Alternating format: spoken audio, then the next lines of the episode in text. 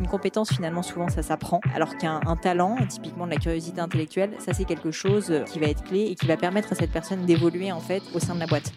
Salut, c'est Anouk Duvagon. Bienvenue dans notre podcast dédié aux entrepreneurs. Nous avons aujourd'hui le plaisir de recevoir Pauline Legnaud, cofondatrice et CMO de Gemio, la start-up qui a démocratisé la joaillerie de luxe. Identifiable par son emblématique chaton rose, Gemio est la première enseigne de joaillerie à avoir fait le choix du digital. Le concept est simple, vendre en ligne de la joaillerie de luxe à des prix 2 à 5 fois moins élevés que ce que l'on peut trouver en boutique. Véritable entrepreneur, Pauline Legnaud multiplie les projets en lançant également son podcast radio dans lequel, elle aussi, interviewe des entrepreneurs. Mais tout de suite, retour sur son parcours et le développement de sa startup dans ce nouvel épisode des Talks du Wagon. Bonne écoute à tous. Alors bah bonjour donc, je suis ravie d'être là ce soir. Merci beaucoup de m'accueillir. Euh, je m'appelle Pauline, j'ai 35 ans tristesse. Et euh, j'ai créé une boîte qui s'appelle Gemio en effet, qui est une marque de joaillerie. Et en fait, le constat, c'était que bah, ça, ça fait sept ans maintenant. Euh, je me suis fiancée et je me suis rendu compte que l'expérience n'était pas du tout celle que je voulais. Donc, bah, beaucoup d'entrepreneurs sont dans ce cas-là. C'est souvent en étant confrontés à un problème dans le monde réel qui vont créer leur boîte. Moi, sincèrement, je connaissais strictement rien au secteur de la joaillerie. C'est pas forcément quelque chose qui m'intéressait. J'avais jamais pensé créer une boîte, une start-up dans la joaillerie. Et en fait, en faisant le tour notamment de la place Vendôme, parce que je me suis dit, il y a un moment dans la vie où quand même on peut aller rêver un peu, c'est le moment où on se fiance, donc allons-y gaiement. Et eh ben on s'est rendu compte que l'expérience n'était pas du tout celle qu'on espérait, ça s'adressait assez peu à des Français, tout était extrêmement cher, il y avait assez peu de choix. Et en faisant un peu mon petit benchmark, en en parlant autour de moi, euh, bah, je me suis rendu compte, et aussi euh, avec mon mari, que euh, bah, qu'en fait l'expérience aujourd'hui de, de marque pour des Français, elle était souvent pas très moderne et qui avait certainement une opportunité de créer, de vraiment réinventer une nouvelle façon en fait de vendre des bijoux et c'est ce qu'on a essayé de faire avec Gemio et aussi de fabriquer des bijoux. Et en fait, notre euh, ambition, ça a été dès le début de vraiment euh, bah, complètement euh, innover sur ce secteur, qui est un secteur sur lequel il y a assez peu d'innovation de façon générale. et donc, bah, notre devise, c'est jeune et joaillier. Ça veut dire qu'en fait, on veut à la fois vraiment garder les savoir-faire. On fabrique 100% en France depuis le début et en même temps, on veut en permanence innover. Je vous en parlerai après sur le business model, etc. Mais en gros, on a vraiment repensé complètement le business model de la joaillerie. On pourrait se dire que normalement, c'est pas du tout euh, un côté start-up, la joaillerie. Enfin, franchement, ça, on peut difficilement aller plus loin et euh, on est on est rapidement aux antipodes. Mais en réalité, euh, bah, je pense que voilà, on, on, sait vraiment se fixer ce challenge de, réussir un petit peu à, renouveler en fait ce secteur. Et donc, c'est ce qu'on fait maintenant depuis sept ans. Et pourquoi Gémio Tout simplement parce qu'en fait, moi, j'aimais beaucoup les pierres de couleur. Et Place Vendôme, il n'y en avait pas tellement. C'était surtout du diamant. Et même chez d'autres joailliers que Place Vendôme, en fait, il y a beaucoup beaucoup de diamants pour des raisons notamment de stock, parce que ça coûte assez cher de stocker des bijoux et qu'il y a assez peu de turnover. Donc du coup, euh, bah, les joailliers stockent ce qui se vend, du diamant. Et nous, en fait, comme on a repensé le business model de la joaillerie, on peut proposer d'autres pierres, des pierres de couleur. Et donc Gémio vient du mot gémologie, la science des pierres. Et donc c'est pour ça qu'on a choisi ce mot. Est-ce que tu as toujours eu un petit peu cette âme d'entrepreneuse? Bah, absolument pas, parce que je pense que j'aurais pas pu être moins entrepreneuse quand j'étais plus plus jeune, euh, parce que j'étais fonctionnaire messieurs dames, puisque puisque j'étais prof dans une vie antérieure. En fait, j'ai fait des études, euh, des études, euh, j'ai fait normal sup, euh, donc une grande école qui permet normalement de devenir enseignant, et j'ai même passé l'agrégation. Que voilà, pourquoi ça? Parce qu'en fait, mon papa est quelqu'un qui n'a pas fait du tout d'études. Il a son bac, ma maman a pas fait d'études non plus, et en fait, sont entrepreneurs et toute leur vie m'ont dit et à ma sœur aussi que dans la vie, il y avait un truc qui était important, c'est de faire des études prestigieuses notamment parce que c'est comme ça bah, que j'allais pouvoir euh, voilà réussir. C'est aussi pour ça que j'allais pouvoir euh, être à l'abri du besoin. Ils en ont chié un petit peu toute leur vie, donc je pense que pour eux c'était important d'être sûr que je sois à l'abri euh, de, tout, problème potentiel. Et donc et donc bah moi étant une jeune fille, c'est souvent un problème d'ailleurs je trouve chez les jeunes femmes, qui est que bah, je me suis pas tellement posé de questions et j'ai voulu surtout faire plaisir, faire plaisir à mes parents qui sont des personnes évidemment que j'adore, qui sont des personnes bah, qui, qui m'ont tout donné. Donc en fait bah, pour leur faire plaisir concrètement, j'ai fait des études qui me plaisaient pas plus que ça. il se trouve que j'étais plutôt bonne à l'école, donc ça fonctionnait. Mais euh, voilà, et donc j'ai fait des études littéraires. J'ai réussi à rentrer à Normal Sup. J'étais malheureuse comme les pierres parce que assez rapidement, je savais que je voulais pas enseigner ou que je voulais pas euh, faire de la recherche.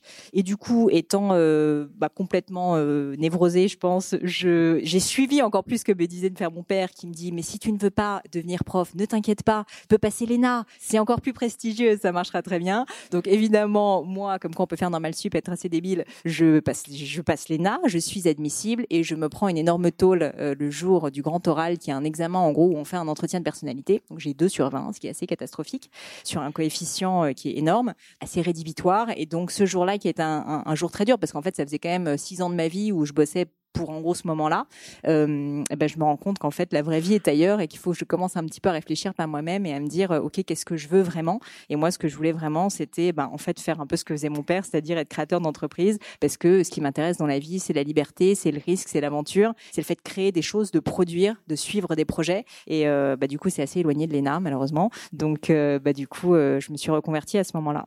Donc euh, non j'étais pas forcément destinée à être entrepreneur et donc, avec Gemio, vous avez euh, démocratisé, on va dire, les, les bijoux.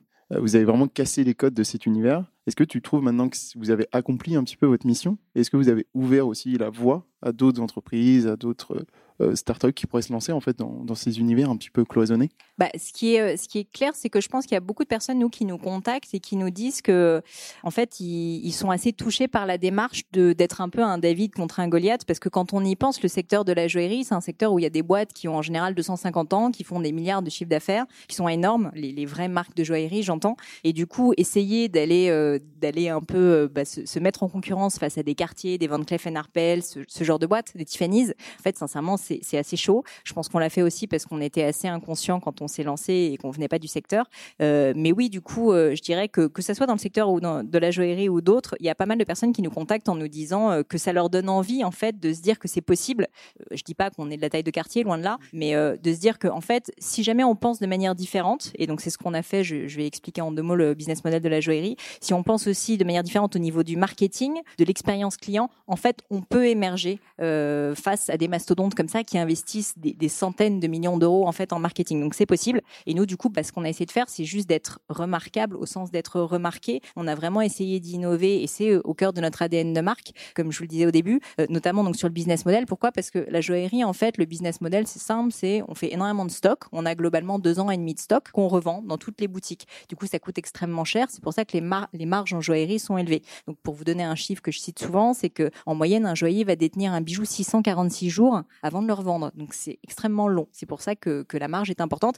Nous, en fait, quand on a créé la boîte, déjà, on n'avait pas d'argent, donc on avait cette contrainte-là. Puis surtout, quand on a eu ce chiffre en tête, je faisais un peu une étude de marché, je me suis rendu compte de ça, je me suis dit, mais c'est pas possible. Il faut qu'on trouve une alternative. Alors que je pense que si on était venu du secteur de la joaillerie, on se serait même pas posé de questions. On aurait dessiné une collection, on aurait produit du stock, on aurait ouvert une boutique. Et donc, ce qu'on s'est dit, c'est qu'on va fabriquer les bijoux sur mesure, innover aussi sur la technologie de fabrication en utilisant l'impression 3D, pour en reparler, pour à fabriquer de façon très rapide des bijoux de très bonne qualité avec un coût inférieur qui nous permettrait en plus de fabriquer en France et donc de proposer un très bon rapport qualité-prix malgré le fait que c'est fabriqué en France. Donc en fait, c'est le fait d'avoir complètement pensé différemment le business model, pas juste la distribution online en fait qui est différente. Ouais, ça fait partie, euh, ça fait partie de notre différenciation, mais c'est vraiment le fait d'avoir complètement repensé le business model qui fait qu'en fait, je pense qu'on a émergé aussi rapidement. Et donc ça, c'est toujours un conseil que je peux donner, c'est faut vraiment vraiment pas hésiter à se pousser dans ces retranchements. Et de toute façon, il n'y a pas de secret quand on n'a pas d'argent. Il faut mettre de l'énergie et il faut mettre beaucoup de créativité.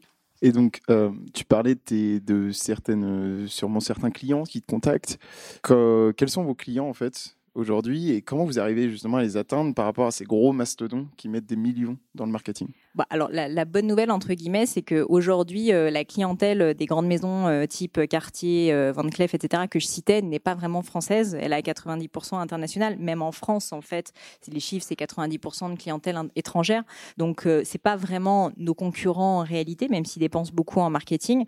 Euh, nous, on est beaucoup plus en concurrence en fait avec des joailliers de quartier notamment euh, et qui ont beaucoup moins de moyens en marketing pour le coup, mais par contre qui ont un vrai ancrage local en général. Donc nous, comment on a fait? Bah, Sincèrement, ça a beaucoup évolué entre maintenant et le début. Euh, évidemment, déjà par rapport à la moyenne des joailliers, on fait beaucoup de web marketing, euh, ça c'est évident. Et je pense qu'en fait, en permanence, on a toujours essayé d'aller chercher nos clients sur des segments différents. Donc typiquement, on a tout de suite identifié la bague de fiançailles et les alliances comme étant un segment qui était euh, finalement assez peu exploité par la plupart des grandes maisons de joaillerie. Et donc on s'est dit, bah, on va essayer d'être vraiment référent sur ce domaine-là. Donc, on a énormément travaillé tout ce qui est SEO, tout ce qui est aussi SIM, etc., pour vraiment être assez présent sur le web là-dessus. Et puis ensuite, la notoriété, le top of mind, ce qui est peu fréquent en fait pour une start-up. Mais étant dans le secteur de la joaillerie, en fait, on s'est dit, bah, en fait, les gens quand ils achètent un bijou, ils vont pas forcément encore taper bague de fiançailles sur Internet. Ils peuvent le faire, mais ils ont quand même besoin d'être rassurés. Quand on achète un bijou à 2000, 3000, 4000 euros parfois, on a quand même besoin de se dire, ok, cette marque-là, euh, j'ai confiance en elle, je sais qu'elle va produire quelque chose de bien. J'ai aussi envie que ma, ma compagne soit fière de porter ce bijou-là, donc il faut que ça fasse envie. Et donc c'est pour ça qu'on a beaucoup investi sur de la publicité. On a été les premiers à le faire, euh, enfin parmi les premiers, je pense, à le faire dans le milieu des startups euh, en France. Vous avez peut-être vu les pubs, donc avec notre Charose qui était très présent à un moment donné dans le métro. Maintenant, on le fait un peu moins parce que je pense que ce pauvre Charose, il a, il a quand même, il a au bout d'un moment trop de Charose, tu le Charose. Et donc, et donc voilà. Donc on, on a eu cette approche-là. Et là aussi, en fait, ça peut paraître paradoxal, mais finalement, le métro, c'était hyper innovant à l'époque. On a essayé d'être innovant sur la créa. Ça paraît débile maintenant parce que tout le monde l'a vu, Charose, donc ça, ça, paraît être une évidence en fait que ça marche. Mais non, quand à l'époque on a fait Charose, franchement, moi-même, je me rappelle une semaine avant de sortir le Charose, mais je me suis dit, on est fou mais les gens vont nous prendre pour des tarés. Mais pourquoi est-ce qu'on fait ce truc-là? Et en fait, bon, ça a très bien marché parce que, comme je disais, c'était remarquable. Donc, pour euh, répondre enfin à ta question sur qui est notre clientèle, en fait, bah, c'est un peu vous, messieurs dames. Hein, c'est euh, des gens qui euh, qui qui sont plutôt, enfin, qui veulent de la qualité, je pense, avant toute chose, qui veulent un bon rapport qualité-prix, qui sont attachés, je pense aussi à l'aventure de la marque, pas uniquement, bah, justement, au fait que ce soit une marque prestigieuse, mais aussi vraiment à l'histoire humaine derrière. Donc, en général, ben, au niveau, on va dire, du discours marketing ça va être des euh, CSP+, plutôt un peu plus jeunes, donc entre 25 et 40 ans, on va dire que euh, voilà, c'est vrai qu'on est plus dans cette cible-là que, que des personnes plus âgées. Et donc tu parlais tout à l'heure du fait que vous utilisiez la technologie 3D, euh, l'impression 3D. Tu peux nous en dire deux mots par rapport à ça? Ouais, complètement. Alors, euh, pour être honnête, euh, ça ne vient absolument pas de moi puisque je suis un profil littéraire et commercial. Donc, vous pouvez vous douter que j'ai pas un jour euh, dit ah trop bien, il faut qu'on fasse de l'impression 3D. C'est pour ça qu'il faut savoir s'associer avec des gens de qualité. Et l'un de mes associés, c'est c'est donc, enfin, j'ai deux associés, mon mari donc avec qui je suis associée et mon et son frère qui est polytechnicien et qui était spécialisé en fait dans l'impression 3D. Et donc, quand on a eu l'idée avec mon mari de créer Gemio, qui était de fabriquer des bijoux sur mesure, au début, bah nous on n'y connaissait rien la joaillerie, donc déjà essayer de trouver des ateliers, etc. C'était très compliqué. Mais lui nous a dit, mais est-ce que vous avez pensé à l'impression 3D C'était le tout début à l'époque en 2011. Il nous dit, mais en fait, on pourrait même pas avoir de photos à shooter. On pourrait designer en fait en, fil de fer 3D, donc en fait en modélisation 3D, un bijou. Ensuite, l'envoyer à une imprimante 3D, imprimer la cire. Et donc c'est comme ça que ça se passe encore aujourd'hui. Ça nous permet tout simplement d'avoir un moule qui est à chaque fois unique pour chacun de nos bijoux. Et ensuite, après viennent les étapes traditionnelles. Et donc en fait, concrètement, ça nous fait gagner énormément de temps sur la première partie de la fabrication d'un bijou, qui est la partie de prototypage. Plutôt que d'avoir des moules ou d'avoir un maquettiste qui va faire ça à la main, on passe par l'impression 3D. C'est plus rapide, c'est plus précis, ça coûte moins cher. Et donc c'est ce qu'on a mis en place. Et aujourd'hui, c'est ce qui nous permet de fabriquer des bijoux en deux à trois semaines. Et pour tout vous dire, on continue en permanence d'être dans l'innovation parce que l'un des trucs sur lesquels on bosse énormément aujourd'hui, c'est de travailler l'impression 3D métal. Qu'est-ce que ça veut dire? Ça veut dire qu'en fait, on veut imprimer en 3D le bijou, ce qui n'est pas le cas aujourd'hui. Aujourd'hui, on imprime en 3D donc la cire pour me permettre de faire ensuite une injection du métal dedans. Donc c'est comme un moule si vous voulez. Et ensuite on fabrique. Là en fait, on veut vraiment imprimer en 3D le, bijou. Donc euh, on, imprime, enfin, on projette globalement du métal euh, à très haute pression et, de façon euh, à très haute température pour vraiment avoir le, bijou qui ensuite sera travaillé de façon plus traditionnelle. Donc pour vous dire que l'impression 3D et, Gemio c'est une longue histoire d'amour et que je pense qu'elle ne, se terminera pas tout de suite depuis, je dirais quelques années, j'ai mieux après un tournant en ouvrant des boutiques. Donc, pourquoi déjà en fait tout simplement ouvrir des boutiques alors que vous étiez quand même très ancré sur le digital et vraiment essayer, vous avez essayé de, renouveler un petit peu l'expérience client traditionnelle qu'on pouvait voir en boutique avec des vendeurs qui sont justement plus là pour du conseil que pousser à la vente. Pourquoi avoir fait ce choix-là et jusqu'où vous voulez développer un peu ce concept? Alors c'est une super question. En fait, euh, les boutiques, on a mis quasiment quatre ans avant de se décider à le faire parce que nous, notre objectif quand on a créé Gemio, donc, c'était de prouver qu'on était capable de vendre des bijoux de qualité sur Internet. Et donc, ouvrir des boutiques, c'était juste pas dans notre plan, concrètement. C'était pas ce qu'on avait vendu à nos investisseurs. C'est pas, enfin, sincèrement, c'était pas ce qu'on voulait faire. Et nos clients arrêtaient pas de nous dire, vous devriez ouvrir des boutiques, vous devriez euh, juste faire en sorte qu'on puisse voir les bijoux. Même si on avait des garanties, remise à taille offerte, euh, le retour gratuit, etc. En fait, c'était, euh, bah, c'était quelque chose qui nous demandait tout le temps. Ils nous disaient aussi que nos bijoux étaient tout simplement beaucoup plus beaux en vrai que sur notre site, parce qu'une image de synthèse ou une photo, sincèrement, c'est quand même pas la même chose qu'un bijou qui brille. Et donc, on a fini par se décider, mais un peu sur un coup de tête. Et on a fait beaucoup de choses en mode un peu lean chez Gemio, malgré le fait qu'on soit une marque de joaillerie. Donc, comme quoi, on peut le faire même dans un secteur comme le luxe. Et donc, qu'est-ce qu'on a fait en l'occurrence là? Bah, On s'est dit, OK, on va tester. Donc, on va ouvrir une boutique éphémère pendant deux mois. On va voir si ça marche. Et si ça marche, bah, on pérennisera. Et donc, c'est ce qu'on a fait. Je pense qu'on a pris la décision. Je me rappelle, c'est moi qui suis allée voir mes associés. Je leur ai dit, écoutez, on va le faire ce truc parce nous tannent, nos clients, on va le faire. On va essayer de trouver une boutique. On s'est fixé comme objectif de trouver la boutique et d'ouvrir en trois mois. Et ensuite, de la garder ouverte effectivement pendant deux mois, voir si ça marche et garder ou pas la boutique. Et donc, euh, bah, on a ouvert en effet en juin 2015. Et là, on a eu, je crois, 250% de croissance ce mois-là. Pareil le mois d'après. Donc, euh, juste des chiffres absolument monstrueux. Parce qu'en gros, on avait tout ce stock de clients qui connaissaient la marque, qui appréciaient la marque, mais qui n'avaient jamais osé franchir le pas parce que, euh, bah, parce qu'en fait, ils avaient tout simplement peur ou n'avaient pas envie de dégainer leur carte bleue, ce que je peux complètement comprendre, sans avoir vu un bijou. Et donc, et donc, bah, ça a été un succès absolument énorme en termes de croissance. Mais quand on l'a fait, on a non seulement utilisé donc le mode lean pour le faire, et en plus on a vraiment essayé de le faire à notre manière, donc pas de la manière traditionnelle, c'est-à-dire sans stock. Donc on a vraiment ouvert un showroom, c'est-à-dire que les clients qui venaient venaient en boutique déjà sur rendez-vous, ce qui nous permettait d'avoir énormément de données très intéressantes sur eux, l'adresse mail, pourquoi ils viennent, etc de pouvoir ensuite bah, typiquement traquer le parcours client. Donc ça, quelque chose qui se fait pas tellement dans le secteur de la joaillerie habituellement. Et en plus, une fois qu'ils venaient sur place, en fait, venez regarder nos bijoux. On avait un exemplaire de chaque dans une pierre et un métal, mais pas du tout tous les bijoux qu'on avait dans notre catalogue, pas du tout dans toutes les tailles de doigts par exemple. Et le client pouvait potentiellement donc essayer le bijou, passer commande sur tablette, en fait sur le site internet. Hein, il n'y a même pas de caisse enregistreuse chez nous. Et ensuite, ne repart pas avec le bijou puisqu'il est fabriqué sur mesure. Donc toujours pas de stock en boutique. Et ça, c'était hyper important parce que c'est qui nous permet toujours en fait de proposer des prix très compétitifs parce qu'on n'a pas ce stock. Donc du coup, on a dû vraiment complètement penser différemment l'approche en effet du service euh, parce que le client en fait ne vient pas pour, enfin il peut venir commander sur place, mais il vient pas pour repartir avec son bijou. Et d'ailleurs, la boutique est située dans un endroit où il n'y a pas tellement de trafic, c'est plus de la destination parce qu'en fait tout notre objectif c'est que nos clients viennent sur notre site internet, aiment la marque, etc. Et au bout d'un moment, pour de la transformation, plus pour de la conversion, viennent en boutique essayer et là potentiellement passer Donc en fait, c'est vraiment un endroit où on va pas forcément payer un pas de porte très cher, euh, ce qui nous permet aussi d'économiser là-dessus. Mais en revanche, de vraiment essayer de driver du, trafic en boutique. Au niveau de l'expérience aussi, t'en parlais. Euh, bah, typiquement, normalement, dans la façon dont ça se passe dans le secteur du retail et en particulier de la joaillerie, c'est que chaque vendeur est très fortement incentivé sur les ventes, parce qu'en plus en joaillerie, ça peut rapidement monter. Et donc c'est très important en fait, souvent, d'avoir un pourcentage sur le sur le chiffre d'affaires généré. Nous, chez Gemio, on a toujours pris le parti de pas le faire. Pourquoi? Parce qu'en fait, un client, s'il passe commande dans une boutique, qui sait s'il n'est pas d'abord été sur le site internet et qu'il n'a pas parlé avec euh, la conseillère clientèle Peut-être qu'il préfère en fait rentrer chez lui, euh, passer commande tranquillement. Peut-être qu'il préfère aller à Lyon on a une boutique également. Donc en fait, notre objectif, de la même façon que dans le choix du bijou, le client ne va pas avoir un stock qu'il va forcément devoir acheter pour être livré dans les temps. Il va pouvoir choisir son bijou et ensuite se faire livrer. On va lui laisser du choix. Et bien de la même manière, en fait, dans l'expérience client, on va vraiment lui dire, bah, si jamais il veut passer commande dans la boutique, il peut passer commande dans la boutique. S'il préfère passer tranquillement commande chez lui, il la passe chez lui. S'il veut aller ensuite à Lyon, j'en sais rien, ou au printemps où on a une boutique maintenant aussi, il peut le faire. Tout ça pour dire qu'en fait, nos vendeurs ne sont pas des vendeurs, en fait, c'est plus des conseillers. Et nous, notre objectif, c'est avant toute chose que le client passe le meilleur moment possible et une expérience qui soit tellement exceptionnelle que même s'il passe pas commande à ce moment-là, bah, un jour, il deviendra client Gémio. Et ça nous arrive assez fréquemment, en fait. Des personnes qui nous disent, bah, en fait, là, le bijou, il est disponible dans deux semaines, je peux pas l'acheter, il me le faut maintenant, mais euh, finalement, qui repasse commande plus tard.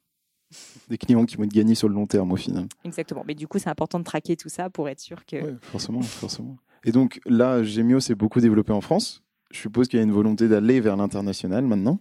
Oui, c'est sûr. Après, euh, il faut faire des choix. Nous, euh, je pense qu'une des, grosses erreurs qu'on a faites avec Gemio, c'est qu'à un moment donné, un peu poussé par nos investisseurs, je dois dire, euh, on a tenté d'ouvrir le UK en se disant c'est bon, ça marche bien en France, on a on a craqué le modèle entre guillemets, on va maintenant traduire le site en anglais et on va aller se développer à l'international. Bah, en fait, non, c'est pas tellement comme ça que ça se passe dans la vraie vie. Dans la vraie vie, si on n'est pas à 200% sur ça, bah en fait sur son nouveau projet, en fait, ça fonctionne pas. Et là, en gros, on pensait qu'en ayant une agence de presse locale, en dépensant un petit peu en web marketing, ça allait prendre? Absolument pas. Euh, je pense que si j'ai appris quelque chose, c'est soit on fait les choses à 200%, soit on les fait pas. Et donc, euh, c'est vrai qu'aujourd'hui, euh, bah, on a pris une décision qui n'était pas facile parce qu'en plus, euh, on avait eu, on a la chance souvent d'avoir pas mal de presse et, et la presse, on avait parlé en disant Gémio va l'international, etc. On a décidé de fermer le site anglais parce qu'en fait, ça nécessitait pas mal d'investissement, d'avoir en permanence une double traduction, d'avoir une équipe aussi qui qui soit capable de répondre en anglais, etc. Donc, on a choisi peut-être neuf mois après l'ouverture de closer euh, le, le, site UK et de se recentrer sur la France et plutôt d'aller attaquer bah, le reste de la France parce qu'on était très parisien à l'époque. Et donc, c'est pour ça qu'on a ouvert notre première boutique à Lyon ensuite et on souhaite continuer ce développement-là. Il se trouve qu'on a quand même à peu près 15% de notre clientèle à l'international, donc c'est pas négligeable. Mais c'est vrai que pour l'instant, notre volonté, c'est quand même en majorité encore la France où je pense qu'on a encore de beaux jours devant nous. Et ensuite, on fera l'international. Mais si on le fait, on le fera, euh, je pense, avec un fondateur sur place et vraiment une volonté beaucoup plus forte en fait euh, locale. Donc, si, si on, passe de Gémio à plus toi, au final, tu as déclaré il n'y a pas très longtemps qu'au-delà d'être une entrepreneuse, tu étais surtout euh, comment dire, une créatrice d'idées ou ton but c'était d'avoir des idées tout simplement. Quels sont tes projets en fait un peu à côté, euh, à moyen, long terme?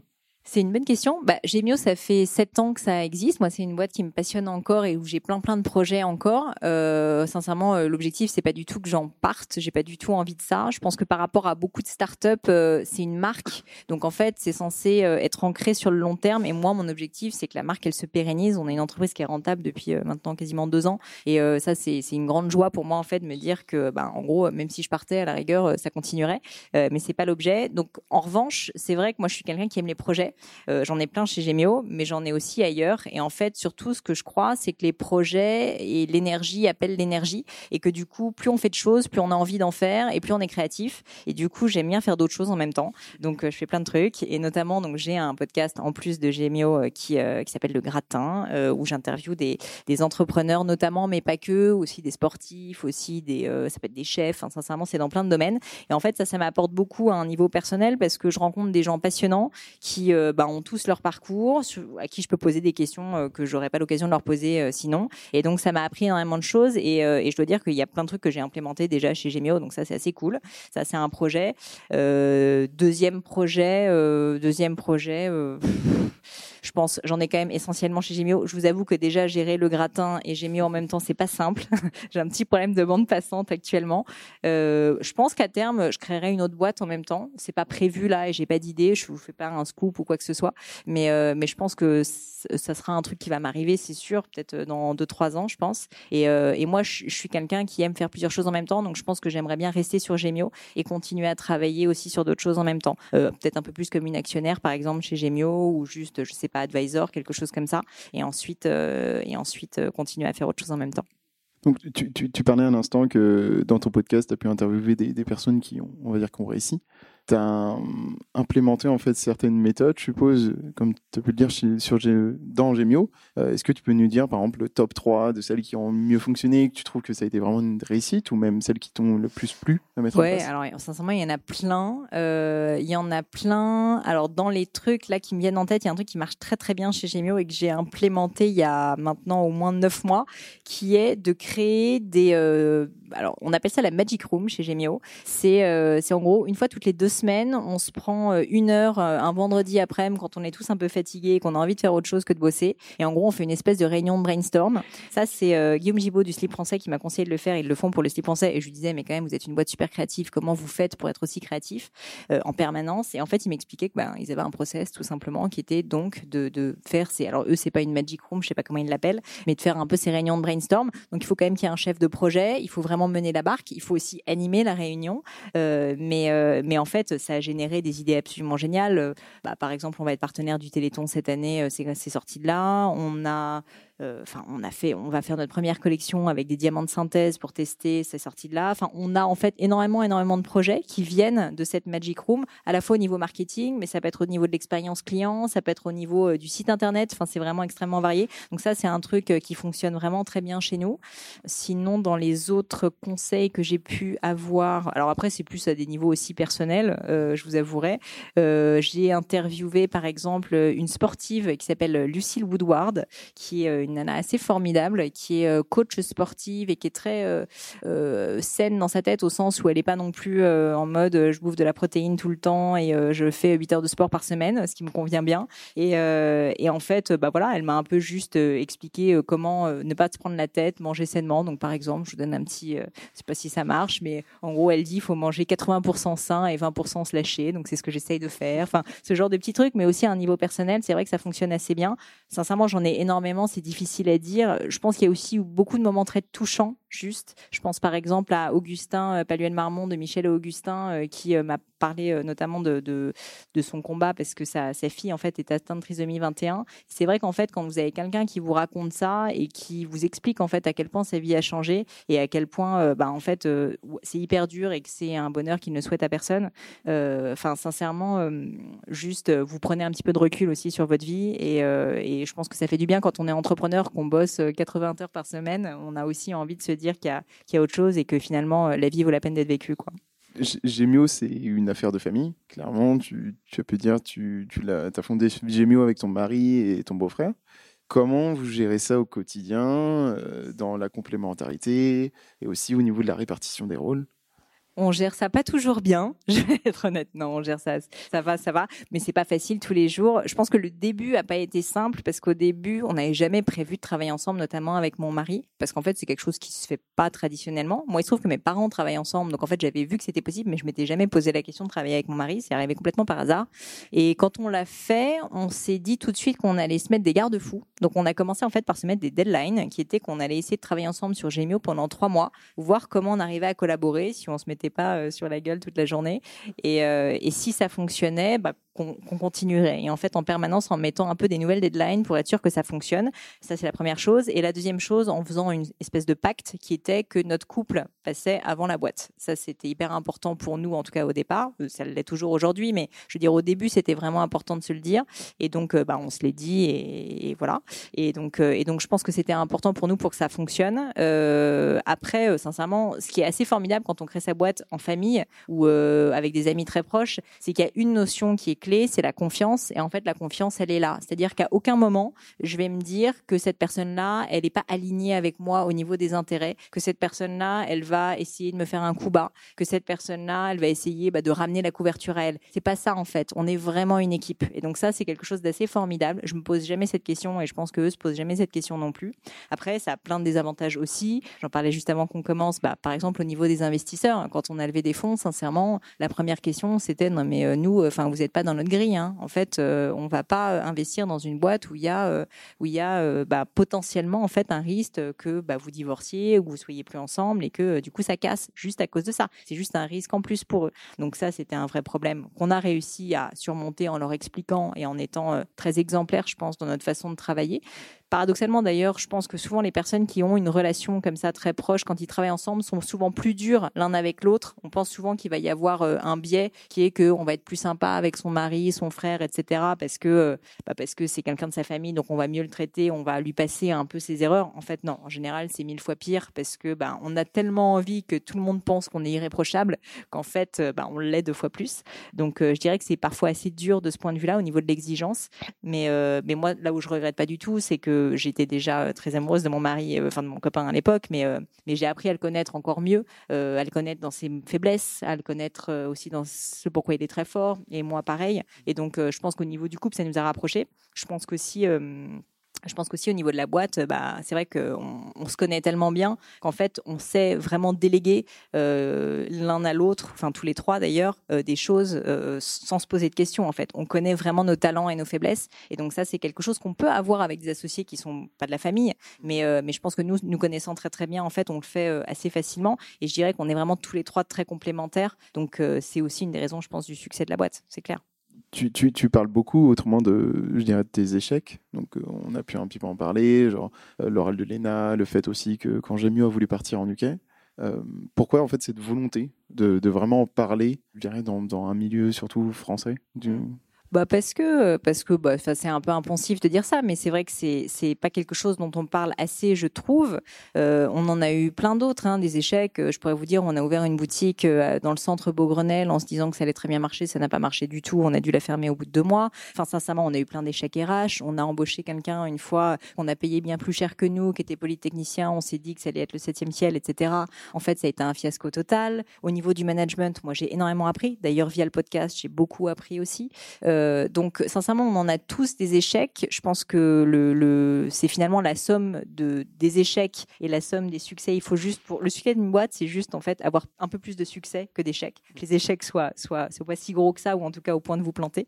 Donc, c'est ce qu'on essaye de faire avec Gemio. Mais je trouve qu'il y a un côté déculpabilisant à en parler et que c'est important. Euh, il y a beaucoup de personnes qui se mettent énormément de pression et en fait, il faut se mettre la pression quand on est entrepreneur. Je vais pas, je vais pas le cacher en fait. Enfin, c'est un métier qui est difficile où on a de la pression. Moi, une fois de plus, ça fait sept ans en fait que je travaille euh, sur ce projet de Gemio. Et en fait, ben, au bout de sept ans, je considère que c'est réellement un marathon puisque euh, ça reste difficile par moment. Il y a des journées géniales. Honnêtement, on a beaucoup de chance. On a une boîte, comme je disais, qui est rentable. On a une super équipe. Mais malgré tout, il y a des contrariétés, il y a des mauvaises nouvelles, il y a des choses en fait qui sont pas simples. Et donc, je pense qu'il faut en parler parce que euh, il y a quand même une certaine mode maintenant de l'entrepreneuriat. Et je pense qu'il faut se rendre compte que que c'est un métier difficile, que c'est pas forcément fait pour tout le monde et que en plus, même si on a des échecs, c'est pas la fin du monde. Les gens se mettent énormément la pression. Euh, je vois des personnes parfois qui sont euh, assez malheureuses parce qu'ils ont l'impression, il y a beaucoup de comparaisons aussi. Euh, et je pense que non, il faut, il faut faire les choses pour les bonnes raisons, parce qu'on est passionné, parce qu'on aime ce qu'on fait. parce qu'on remplit ses objectifs, pas uniquement parce qu'on veut être mieux que telle ou telle autre personne. Donc c'est pour ça que j'essaye d'en parler. Après, après, je suis pas la seule à le faire. Hein. Mais, c'est vrai que si on compare par rapport aux États-Unis, où il y a moins cette culpabilité quand on échoue, qu'ils se disent c'est aussi le moment bah, de recommencer, d'essayer d'apprendre de ses erreurs. En France, on, est plus, on met plus en avant en fait le succès, et donc on a une sensation que quand on n'arrive pas, en fait, c'est pas normal, quoi. Bah, il y a une phrase que j'aime bien, euh, d'ailleurs, euh, pareil, issue de quelqu'un que j'ai interviewé sur mon podcast, qui dit euh, Je préfère les ennuis à l'ennui. Et moi, je, suis assez d'accord avec cette phrase. Et je pense que l'échec, en fait, ou juste les difficultés, il faut vraiment, vraiment, une fois de plus, c'est un me le voir comme une opportunité. Et moi, je me force à le faire. Et c'est pas facile. Et je peux vous dire que même quand on a vécu des échecs, bah, en fait, on continue en permanence à souffrir, à souffrir d'une morsure de honte, de rage, de tout ce qu'on veut, de déception quand on a un échec mais il faut vraiment, vraiment se forcer en réalité à se dire, OK, j'ai subi cet échec, analysons les erreurs, pourquoi est-ce que j'ai, pourquoi est-ce que j'ai échoué, comment est-ce que je peux m'améliorer? Et c'est un travail qu'on n'a pas envie de faire quand on vient d'échouer parce qu'on est juste blessé, on n'a pas envie. Il faut se forcer à le faire parce que c'est ça qui fait rebondir. Et c'est ça qui est le plus important. Et donc, nous, en fait, on a vraiment cette culture maintenant chez Gemio, quand on se plante sur quelque chose, que ce soit à titre personnel, de management, de peu importe, on, on va vraiment, vraiment en permanence et de se dire, OK, qu'est-ce que j'ai fait comme erreur et comment est-ce que je peux m'améliorer? C'est basique, une fois de plus, mais en fait, assez peu de personnes le font vraiment avec sincérité. Il faut être extrêmement sincère dans la démarche. Et, euh, donc, c'est quelque chose vraiment qu'on essaye d'inculquer euh, dans la boîte. Ouais. Et donc, avec ton podcast, avec Gemio, tu as pu rencontrer en fait euh, beaucoup de personnalités différentes. Quelles sont les, pour toi les, les trois personnalités les plus inspirantes, peut-être, soit du moment, soit même celles qui ont pu t'inspirer, qui ont été des mentors, etc. Euh, alors, il y a une, euh, s'il y a un épisode de mon podcast que je vous invite à écouter, c'est un monsieur, bah, donc le fameux monsieur qui a dit euh, je préfère les ennuis à l'ennui, qui s'appelle Jacob Abou, qui est un monsieur qui a été mon mentor pendant quelques années, qui est le fondateur du journal de l'automobile, qui est un monsieur qui a 75 ans et qui, qui a une vision en fait de la vie et de l'entrepreneuriat qui est assez unique et que je vous invite vraiment à écouter, qui est juste un mec qui aime le business, qui aime l'action, qui aime faire des choses, qui aime créer. À 75 ans, mais il a les yeux qui pétillent quand il parle de ses boîtes, il en a 15 en même temps, il en a créé 50 dans sa vie. Et juste quand vous le voyez, vous vous dites, mais moi aussi, j'ai envie de vivre une aventure comme ça. Et, euh, et, juste, si un jour vous êtes un peu triste et fatigué, écoutez ce podcast, vous allez voir, euh, c'est pas pour vous vendre ma salade, mais juste, c'est un homme vraiment incroyable. Donc euh, ça, c'est clairement quelqu'un, je pense qu'il m'a donné le goût de l'entrepreneuriat et, euh, et, de l'aventure. ensuite, Ensuite, je, alors sincèrement, il y en a énormément hein, qui sont inspirants je, parlais d'Augustin euh, tout à l'heure. Je pense que c'est quelqu'un, euh, juste c'est quelqu'un de bien. Honnêtement. Euh, c'est quelqu'un de bien, c'est quelqu'un euh, qui a fait les choses par passion.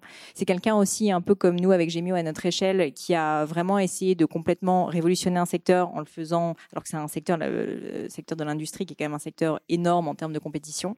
Euh, donc j'ai toujours été très inspirée en fait par leur com, par leur marketing, aussi par leur culture d'entreprise. Et, je trouve que vraiment, ce qui fait plaisir, c'est que c'est pas que de la com, c'est que c'est vraiment quelqu'un qui est comme ça. Et, et ça fait assez plaisir en de voir qu'il y a vraiment des gens bien et qu'il y a une vraie entraide en fait euh, pour euh, pour voilà pour aider des plus jeunes. Donc euh, donc c'est quelqu'un qui m'a beaucoup inspiré en fait dans sa générosité tout simplement. et ensuite une autre personne, on en parlait juste avant de commencer, c'est Ning Lee, le fondateur de Made.com. ce qui m'a beaucoup inspiré avec lui, c'est que c'est quelqu'un que je connais depuis des années. Made c'est une boîte qui fait quand même 200 millions d'euros de chiffre d'affaires, donc c'est quand même un sacré succès. Donc je savais que c'était un succès, mais en fait je connaissais pas du tout la vie de Ning avant ça, qui était que bah, il était parti de Chine quand il était tout petit, qu'il euh, bah, s'était fait accueillir dans une, en gros, une boulangerie, qu'il avait travaillé euh, quand il était plus petit pour payer ses études, qu'il avait appris le français en un an, qu'il avait passé son bac alors qu'il parlait pas un mot de français un an plus tard. Enfin, vraiment un parcours absolument impressionnant. Et ce que j'ai vraiment retenu de cette personne, c'est son humilité, parce que ça faisait dix ans que je le connaissais, il m'en avait jamais parlé. Et en fait, ben, je me dis, euh, c'est quand même, voilà, c'est toujours pareil. En fait, c'est les personnes qui sont les plus exceptionnelles qui en parlent le moins. Et je trouve que c'est une belle leçon de vie. Donc là, ça va être le petit moment euh, auto-promo euh, par rapport au wagon. Donc tu sais que pendant euh, neuf semaines, on apprend à devenir développeur. Allez-y, allez-y. Est-ce que Gemio aurait des besoins de recrutement, que ce soit dans le tech Alors, je vous avoue, en bac, pas tant que ça, mais en front, oui. Donc euh, allez-y, envoyez-nous vos mails, euh, à, enfin vos CV ou juste euh, votre un petit mail sympa à talent avec un s at gemio.com. Donc oui, n'hésitez pas, on cherche, on cherche. Bon, alors dans d'autres domaines aussi, on cherche en CM, community management, on sait, on cherche aussi en vente. Pas facile les recrutements dans le secteur de la vente parce qu'en plus nous on cherche vraiment des. Alors, je vais pas dire qu'il n'y a pas des personnes de qualité en vente, mais c'est vrai qu'on cherche vraiment des, des conseillers qui, qui, sont assez passionnés en fait par, par ce qu'on fait. Et c'est pas si simple. En fait, c'est un secteur où il y a beaucoup de turnover. Et donc, euh, et donc aussi, on cherche euh, un peu partout en France euh, des personnes pour nous accompagner dans l'aventure. Donc, je dirais que vente, CM et puis dev en front. Voilà. Et petite question de fin, si tu pouvais parler à, à Pauline à 20 ans, quel conseil tu te donnerais? C'est terrible parce que c'est une question que je pose dans mon podcast, mais je n'ai jamais pris la peine d'y réfléchir par moi-même. Donc je suis complètement coincée sur ce coup. Qu'est-ce que je me dirais à moi-même? Euh, je, pense que je me dirais un truc euh, qui est horriblement basique, mais qui est vrai et que juste sais ce que tu veux. C'est ce je pense que je me dirais, euh, parce qu'en fait, je vois beaucoup, beaucoup de personnes qui pensent, donc cette phrase ne veut rien dire, hein, c'est ce que tu veux, mais en fait, si, je vais vous expliquer. Euh, beaucoup de personnes pensent qu'ils veulent faire des choses pour plein de raisons, parce que c'est prestigieux, parce que leurs parents leur ont dit que c'était bien, parce que ça fait plaisir, parce que je ne sais quoi, parce qu'ils pensent qu'ils sont passionnés. Et en fait, c'est très difficile de savoir ce qu'on veut vraiment, et je pense que c'est un exercice qu'il faut faire et qu'il faut faire régulièrement, je dirais tous les 3-4 mois, de se poser réellement les questions de ce qu'on veut à titre personnel, au niveau de l'hygiène de vie, au niveau professionnel, euh, au niveau même de la géographie. Je pense que c'est hyper important parce que bah, c'est en fait juste avoir un plan de vie. Et euh, moi, j'aime bien les plans. Et, euh, et, en fait, savoir ce qu'on veut dans la vie, c'est pas simple. Et donc, je pense qu'il faut commencer à, à, se poser la question assez jeune. Et je pense que j'ai commencé à me poser la question un petit peu tard. Donc, voilà ce que je me dirais. Est-ce que tu avais des freins ou des peurs avant de commencer? Et comment, si oui, est-ce que tu, comment tu as fait pour les surmonter? Moi, à titre personnel ou au niveau de la boîte? Non, toi, à titre personnel, avant de te lancer dans l'aventure entrepreneuriale. Bah alors déjà, euh, j'ai mis 10 ans avant de me lancer parce que j'ai fait 10 ans d'études euh, avant, de me dessiner à devenir entrepreneur. Donc j'avais des petits freins psychologiques, ouais, notamment au niveau donc de la pression familiale. Euh, donc ça, ça a été assez dur. Ce qui a été dur en plus, c'est quand j'ai raté l'ENA. Ce que je vous ai pas dit, c'est que mon père, donc qui est quelqu'un en plus qui est assez impressionnant, bah, évidemment m'a dit non mais tu vas le repasser. Et je lui ai dit non. Et en fait, bah, du coup, j'ai dû, enfin j'ai dû plus ou moins créer Gemio en secret avec euh, avec mon mari et mon beau-frère parce qu'en fait, il était persuadé, mais jusqu'à trois ans après la création de Jimio, hein, qu'en fait c'était une passade et qu'on allait euh, rentrer un jour dans le droit chemin et, euh, que j'allais finalement passer l'ENA. Donc ça, je dirais que c'était un petit frein, même si je, blague un petit peu parce que je l'adore et que maintenant c'est notre premier fan. Mais mais c'est vrai qu'au début, je pense que c'était dur pour moi en fait d'aller contre la vie de, de personnes que j'aimais et que je respectais. Donc ça, c'était un premier frein psychologique. Après, euh, moi, j'avais aussi un autre frein, c'était qu'en fait, euh, j'avais pas fait d'études de business et j'avais pas fait d'études euh, d'ingénieur. Et j'étais une littéraire à la base et j'avais un peu l'impression que j'étais nulle en fait et que j'allais jamais être capable de créer une boîte. Et en fait, je me suis rendu compte que, que bah, déjà, je pouvais apprendre, euh, que qu'en fait, il fallait un peu de tout aussi pour créer une boîte, qu'il fallait surtout que j'apprenne à m'entourer. Et donc, c'est là que j'ai eu la chance de trouver deux associés formidables qui sont tous les deux ingénieurs et qui, du coup, euh, sont hyper complémentaires. Mais pendant assez longtemps, je dois dire que j'étais un peu complexée à l'idée de d'être, euh, de pas être en fait dans un cadre euh, qui était très clair qui était que j'étais euh, bah, typiquement euh, soit ingénieur, soit la nana euh, qui a fait des écoles de commerce, etc. et qui sait depuis l'âge de 5 ans qu'elle veut être entrepreneur. Donc, euh, donc voilà un peu les petits freins, mais que j'ai à peu près tant bien que mal réussi à surmonter maintenant. Quel conseil tu donnerais à une start-up qui a besoin de recruter ses premiers euh, employés? Euh, c'est une bonne question. Euh, je pense que l'une des phrases qui est le revenu le plus souvent dans mon podcast quand je parle RH euh, avec les personnes euh, que, que j'interviewe, que ce soit Stéphane Soumier de BFM Business, Augustin, Fred Mazzella de Blablacar, c'est quand il y a un doute, il y a plus de doute. Donc pas tellement au niveau de l'embauche, mais plus après. C'est un peu terrible à dire, mais malheureusement, euh, je pense qu'il est absolument clé quand on crée une boîte de vraiment être avec des personnes qui bah, non seulement croient à 200% au projet, mais qui en termes de compétences euh, et en termes de talent sont vraiment les bonnes personnes pour le poste. Ce qui est très difficile quand on crée sa boîte, c'est qu'en fait, bah, on fait plein de choses en même temps. Donc, je dirais qu'au niveau de l'attitude et de l'envie, il faut vraiment que cette personne-là, en fait, elle soit là pour les bonnes raisons. Ce qui est difficile, c'est que souvent les personnes qu'on embauche au début sont des personnes qui sont là pour participer à une aventure et pour être un peu touche à tout et pour être avec les fondateurs et que souvent, bah, au bout de quelques temps, ça évolue. Donc après, c'est pas forcément facile de entre guillemets reclasser ces personnes-là. Mais bon, après, euh, ça, peut, ça peut le faire. hein. Moi, si j'ai appris une chose, euh, c'est que ce qui compte parfois plus que les compétences, c'est les talents. Et ce que je veux dire par talent, c'est en gros ce pourquoi une personne est naturellement douée. C'est-à-dire, tu vas avoir un profil qui est par exemple très rigoureux, ou tu vas avoir un profil qui est euh, très analytique, ou tu vas avoir un profil, etc. Et en fait, il faut vraiment pour chaque poste euh, essayer d'identifier quelles sont en gros les qualités. Alors ça, paraît un peu basique, hein, mais en fait c'est assez clé qu'une personne doit avoir. Pourquoi? Parce qu'en fait, une compétence finalement souvent ça s'apprend, euh, alors qu'un un talent, typiquement de la curiosité intellectuelle, ça c'est quelque chose en fait qui va être clé et qui va permettre à cette personne d'évoluer en fait avec toi au sein de la boîte. Donc je dirais que c'est une question qu'il faut que tu essayes de creuser et, euh, et que tu arrives à poser aussi euh, intelligemment dans le cadre d'un entretien. Donc une question par rapport à tes investisseurs et euh, au fait d'être une start-up avec des investisseurs type start-up derrière. Quelles sont les bonnes et les mauvaises directives que t'ont donné euh, tes investisseurs? Alors, euh, des bonnes directives, je dirais qu'ils nous ont quand même structuré au niveau des reporting au départ, etc. Donc ça, ça a été, euh, ça a été, ça a été intéressant, on va dire au niveau euh, de la structuration financière de l'entreprise. Ils nous ont euh, ils nous ont guidés au début, alors qu'on n'était pas forcément, euh, on, on- enfin c'était pas quelque chose sur lequel on avait investi beaucoup de temps, notamment toute la partie reporting. C'est vrai qu'on on l'a beaucoup plus travaillé euh, après avoir fait notre levée de fonds, donc avec Alven Capital. Ensuite, euh, au niveau, enfin, il y a eu aussi d'autres choses positives. hein. Il y a eu des rencontres, notamment au début, nous on avait donc la personne qui avait investi chez nous s'appelle Nicolas Cellier, était très investi en fait dans le milieu marque sur internet. Ils ont investi dans d'autres boîtes que nous dans ce secteur-là, et donc en fait il y avait pas mal d'échanges de best practices qui étaient assez intéressantes au niveau euh, du marketing, etc. Après, euh, au niveau euh, des, choses qui sont compliquées, c'est qu'en fait nous on est une marque de joaillerie. La joaillerie en fait c'est des temps d'achat qui sont très longs. En plus on est on est ben, une marque, donc on essaye de créer quelque chose qui est durable. Ça prend peut-être un petit peu plus de temps. Et nos investisseurs, en fait, sont plus habitués à avoir bah, des entreprises qui sont SaaS, B2B, etc. Et donc, en fait, je pense que ça, a été un challenge, sincèrement, pour eux, en fait, de comprendre ce qu'on faisait.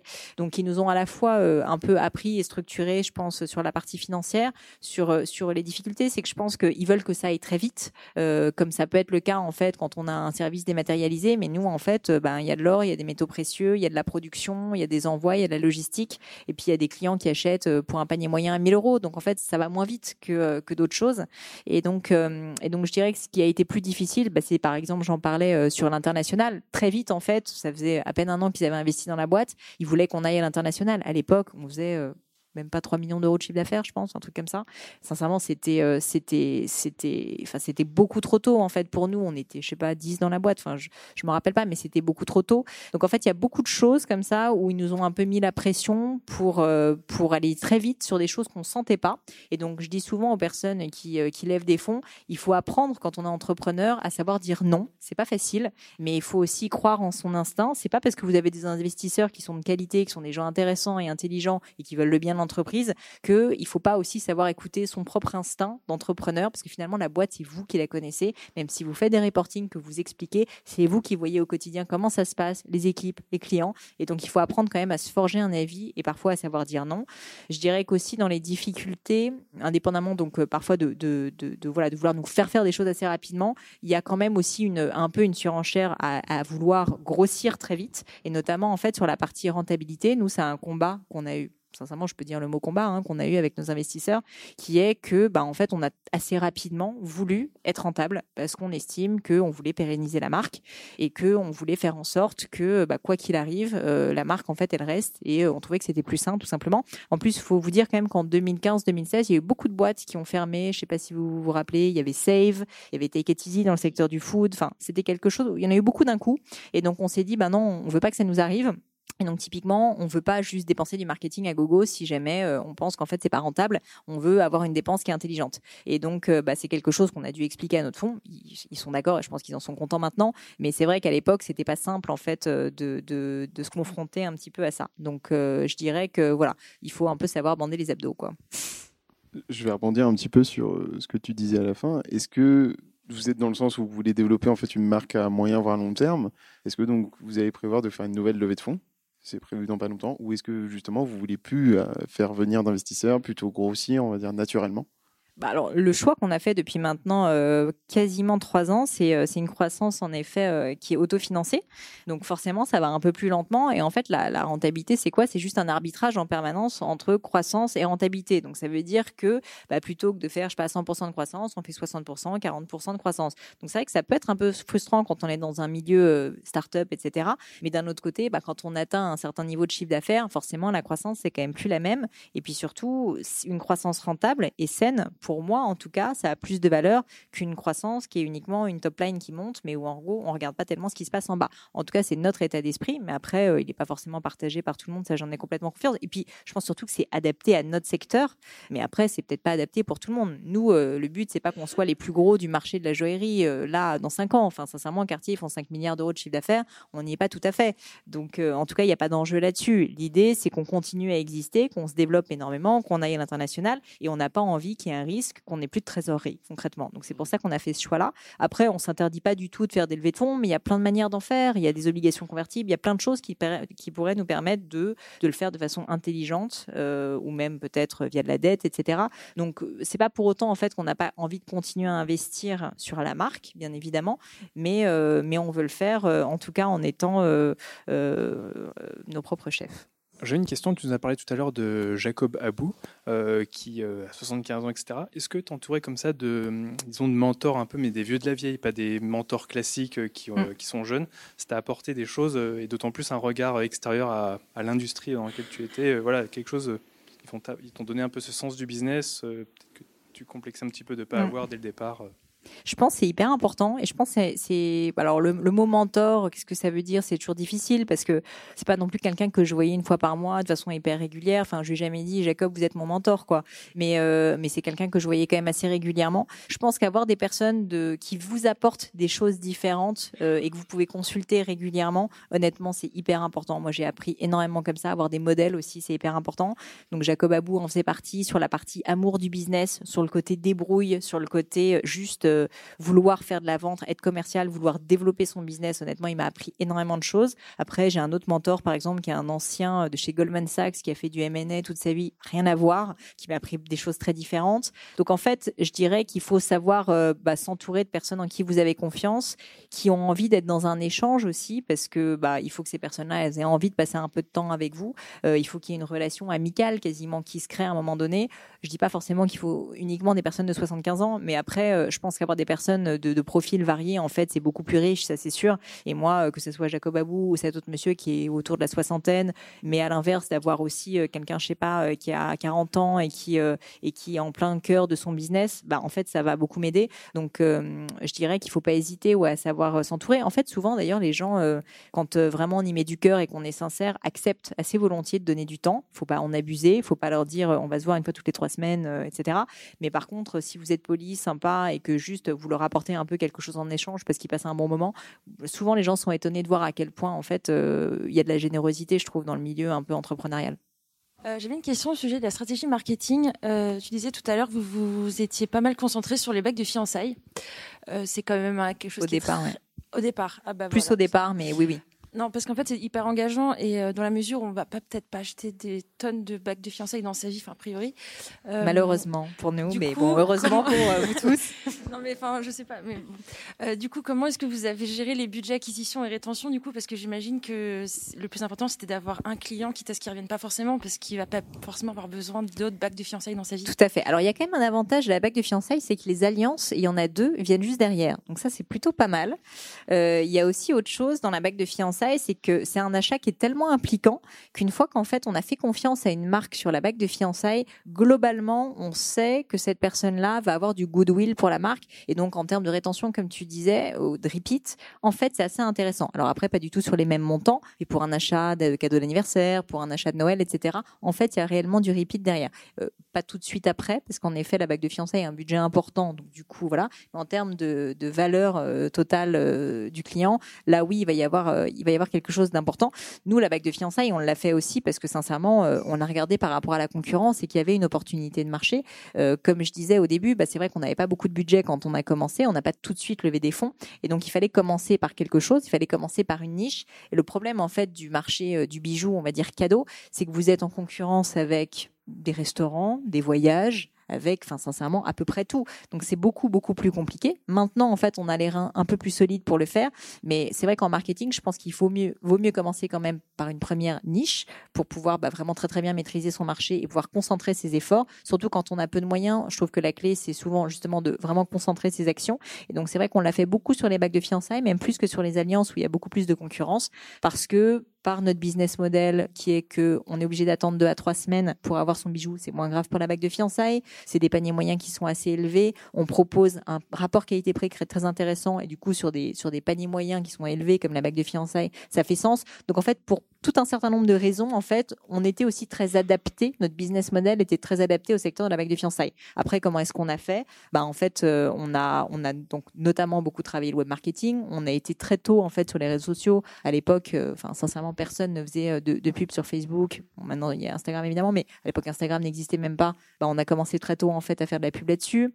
On a aussi fait énormément de RP travailler aussi avec l'influence, alors qu'à l'époque, personne ne le faisait. Donc, on a essayé d'innover dans un secteur où, en général, on avait quand même un marketing qui était très constant, qui était très marque, qui était très, euh, soit le joaillier de quartier, en fait, qui se fait connaître de génération en génération, soit, en fait, les grandes maisons comme Cartier, etc., qui vont euh, plus faire euh, de la publicité dans Gala, Voici, etc. Et nous, en fait, on a pris les choses complètement à revers, ce qui fait qu'on on a réussi à émerger quand même pas mal sur ce secteur-là. Après, évidemment, maintenant, on ouvre d'autres champs. Euh, on fait des alliances, on fait des cadeaux euh, de Noël, etc. Messieurs, dames, vous le saurez. Et, euh, voilà. Euh, bonsoir, moi j'avais une, une question pour revenir sur la partie finance, mais plutôt finance personnelle. En fait, comment vous faites pour survivre quand vous êtes un jeune couple, que toi tu sors de 10 ans d'études où je pense que tu n'as pas gagné beaucoup d'argent, avant de lever des fonds, avant d'être rentable Comment on survit?